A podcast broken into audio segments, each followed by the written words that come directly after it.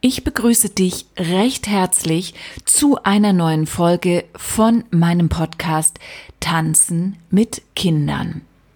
In dieser Folge möchte ich einmal beginnen, die methodischen und didaktischen Hinweise für die jeweiligen Altersgruppen im Tanz zu besprechen. Und ich beginne mit der Altersgruppe drei bis vier Jahre. Der Bereich, in dem wir uns hier bewegen, ist dann eher der spielerische, kreative Bereich, die Rhythmikschulung und vieles mehr. Was also sind die Zielsetzungen für diese Altersstufe und auf was muss ich achten und wie setze ich letztlich dann alles im Unterricht um? Darum wird es in dieser Folge gehen und ich wünsche dir dazu ganz viel Spaß.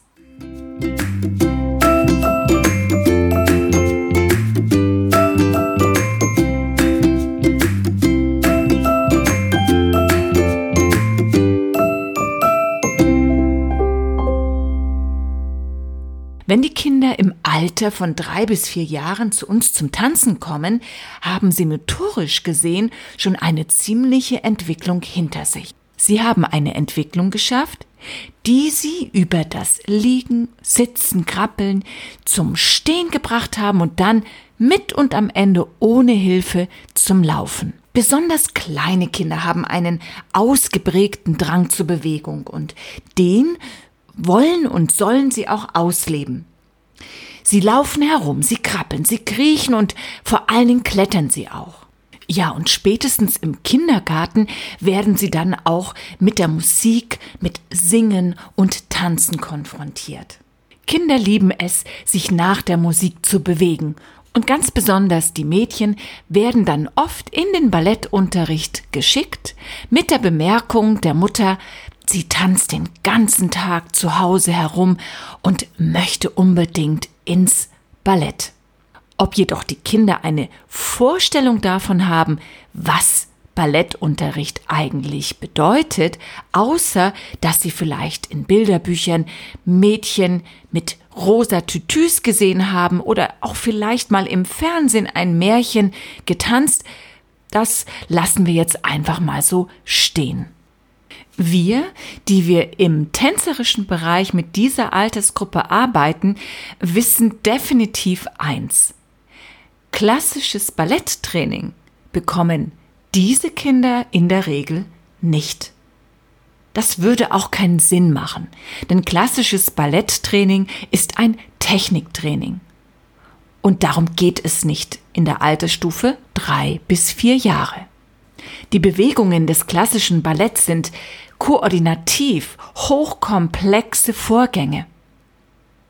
Und diese Vorgänge würden die Kinder in diesem Alter überhaupt nicht verstehen.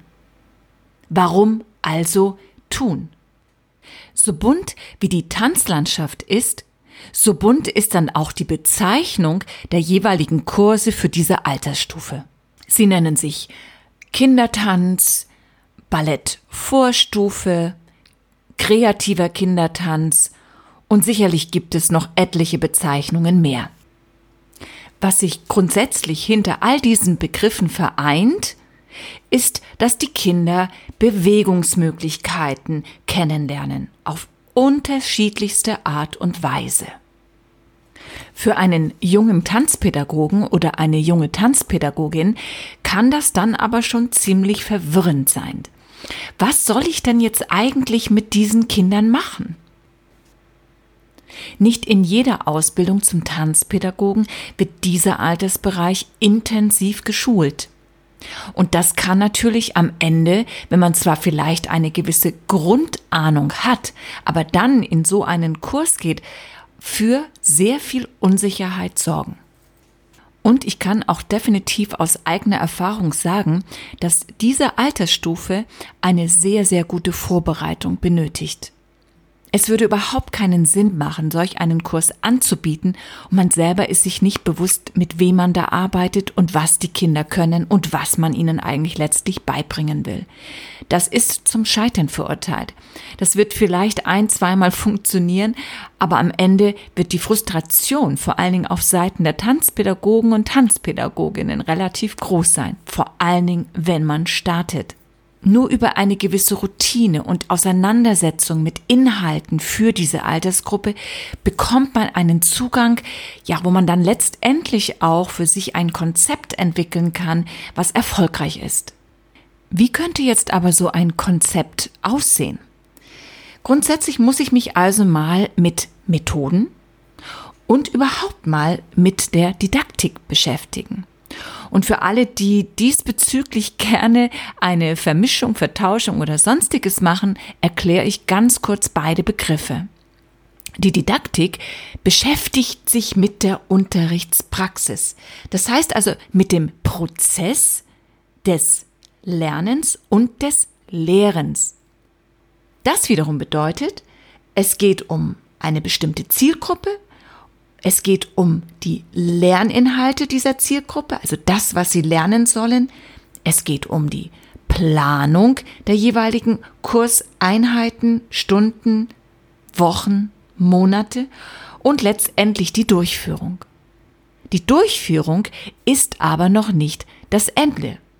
Denn wichtig ist auch die Reflexion der Stunde, um zu erkennen, was hat funktioniert, was nicht und an welchen Stellschrauben muss ich noch drehen. Der Begriff der Methode bezieht sich dann auf das Wie. Wie bringe ich die Lerninhalte bei? Mache ich es auf spielerische Art und Weise? Mache ich es mit viel Singen? Mache ich es ohne Singen? Mache ich es durch Rhythmikschulung? Mache ich es nur mit Tänzen Improvisiere ich? Benutze ich Requisiten oder eben auch nicht? Habe ich vielleicht Instrumente dabei? Habe ich Musik mit Gesang oder nur instrumental? Und so weiter. Wie ich es vorher schon einmal gesagt habe, findet ja vorwiegend in den Kursen eine Bewegungsschulung statt. Und Bewegung kann ich nochmals in unterschiedliche Aspekte unterteilen. Das heißt also, ich habe bestimmte Merkmale wie den Rhythmus oder den Bewegungsfluss, die Präzision einer Bewegung oder das Tempo. Ich kann die Schnelligkeit als Parameter nehmen, bewege ich mich langsam, schnell, wie gesagt, oder eben auch die Bewegungsfähigkeiten und hier vor allen Dingen die Gleichgewichtsfähigkeit. All das sind Anfangsaspekte, die ich didaktisch mir aufschreibe, dass ich möchte, dass diese Altersgruppe in dieser Form mehr Sicherheit bekommt. Denn im Alter von drei Jahren, da haben die Kinder noch nicht genügend Gleichgewicht und Standfestigkeit, sie können noch nicht wirklich sicher auf einem Bein hüpfen. Das schaffen sie erst gegen Ende des dritten Lebensjahres. Hinzu kommt, dass die Entwicklung der Kinder natürlich nicht komplett gleich verläuft und einige Kinder früher und andere eben später in der Lage sind, gewisse Bewegungen auszuführen. Hier kann ich natürlich nur jetzt ein Beispiel aus meiner Unterrichtspraxis geben und bei mir ist es so, dass diese Kurse für die Kleinen schon 45 Minuten dauern. Und wir benutzen auch die gesamten 45 Minuten für Bewegungsinhalte. Aus meiner Erfahrung ist der optimale Einstieg in so eine Bewegungsklasse dann eher dreieinhalb bis vier Jahre. Und bei den dreieinhalbjährigen kommt es zudem dann sehr stark auf das jeweilige Kind drauf an, ob es den Unterrichtsinhalt schon bewältigen kann. Motorisches Lernen findet im Gehirn statt. Und mein Wunsch ist es, genügend Reize zu setzen, dass sich immer mehr Synapsen ausbilden können. Was bedeutet das? Das bedeutet, um neue Bewegungen zu lernen, müssen sich dafür eben auch neue neuronale Netze bilden. Bei den Kindern, die zwar auch schon mit einem nahezu kompletten Nervensystem auf die Welt kommen, ist aber die Verflechtung der Neuronen noch sehr gering. Setze ich jetzt in meinem Unterricht unterschiedliche äußere Reize, unterstütze ich das Bewegungslernen. Ich möchte also mit meinem Unterricht die motorische Entwicklung der Kinder unterstützen. Sie sollen mehr Sicherheit im Umgang mit ihrem Körper bekommen. Sie sollen ein gutes Gleichgewichtsgefühl entwickeln. Aber auch die Koordination einzelner Körperteile. Arme, Beine, rechts, links. All dies sind Lernziele, die ich mir für diese Altersstufe vornehme. Die Betonung dabei liegt aber vor allen Dingen auf die Übungsvielfalt. Es soll also Übungen zum Tanzen geben, Übungen zum bewussten Wahrnehmen der Stimme, rhythmische Übungen. Es soll aber auch an der Verknüpfung von Sprache und Bewegungselementen gearbeitet werden. Um diese Ziele zu erreichen, muss ich methodisch einiges beachten. Grundsätzlich kann man sich für diese Altersstufe merken, dass je komplexer die Aufgabenstellung ist, je mehr Geschwindigkeit in die Bewegungsabläufe kommt, und vor allen Dingen Denkleistung erfordert ist, desto weniger sind diese Kinder in der Lage dazu. Und das bedeutet im Umkehrschluss, Schritte erst einmal einzeln zu lehren, vom Einfachen zum Schweren, vom Langsamen zum Schnellen. Mit Requisiten kann man sehr gut Bewegungsinhalte unterstützen. Die Bildsprache ist in diesem Alter extrem wichtig. Es geht nicht um das reine Üben von Schritten, sondern die Schritte zu verpacken in eine Bildsprache, die die Kinder verstehen und somit auch letztendlich den Spaß dabei empfinden, dadurch, dass sie Geschichten vertanzen, ja, letztendlich die reine Bewegungsausführung fast schon vergessen. Innerhalb der Tanzgeschichten arbeite ich zudem sehr viel mit Geräuschen. Ich lasse die Kinder Geräusche nachahmen oder Geräusche erfinden, die eine Bewegung unterstützen.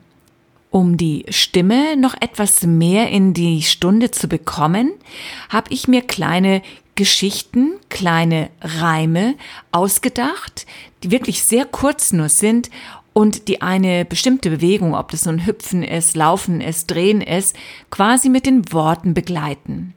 Was ich jetzt weniger mache in der Stunde ist singen, aber ich glaube auch, das ist so ein bisschen für jeden selber der eigene Schwerpunkt, den man setzt. Da ich aber auch immer mal wieder Musik mit Text benutze und das natürlich Kinderlieder sind, ja, da entsteht dann schon fast automatisch Gesang, denn wenn die Kinder den Text kennen, singen sie einfach mit und das lasse ich natürlich dann auch zu. Ihr seht also, man kann sich schon ganz schöne Ziele setzen für die Altersstufe drei bis vier Jahre und man kann das methodisch auch wunderbar begleiten. Mich würde natürlich auch wirklich interessieren, ja, wie ihr das macht. Und falls ihr euch dazu äußern möchtet, dann schreibt mir doch einfach. Wenn ihr euch mit mir vernetzen möchtet, was ich natürlich sehr schön fände, dann könnt ihr das am besten über meinen Instagram-Account tun, silke-damerau.